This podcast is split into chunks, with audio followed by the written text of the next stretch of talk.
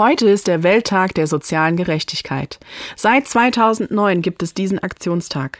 Er wurde ins Leben gerufen von den Vereinten Nationen. Hintergrund ist die Forderung und der Wunsch nach einer gerechten Verteilung von Ressourcen. Zum Beispiel Zugang zu Wasser, Lebensmitteln, medizinischer Versorgung. Einem Platz zum Schlafen.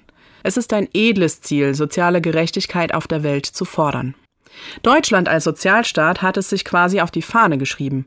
Aber trotzdem besitzt auch in Deutschland das reichste 1% der Menschen 50 Prozent des gesamten Vermögens.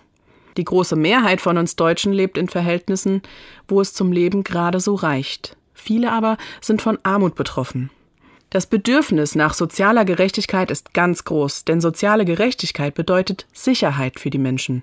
Ein sicheres Zuhause, sichere Grundversorgung mit fließendem Wasser und Lebensmitteln und Zugang zu medizinischer Versorgung.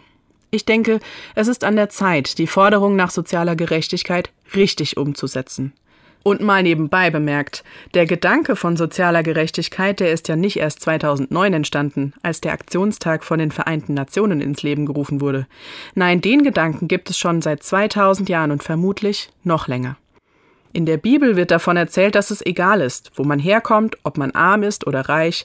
Die Menschen sollen als Gemeinschaft miteinander teilen, was sie haben, damit es allen gut geht.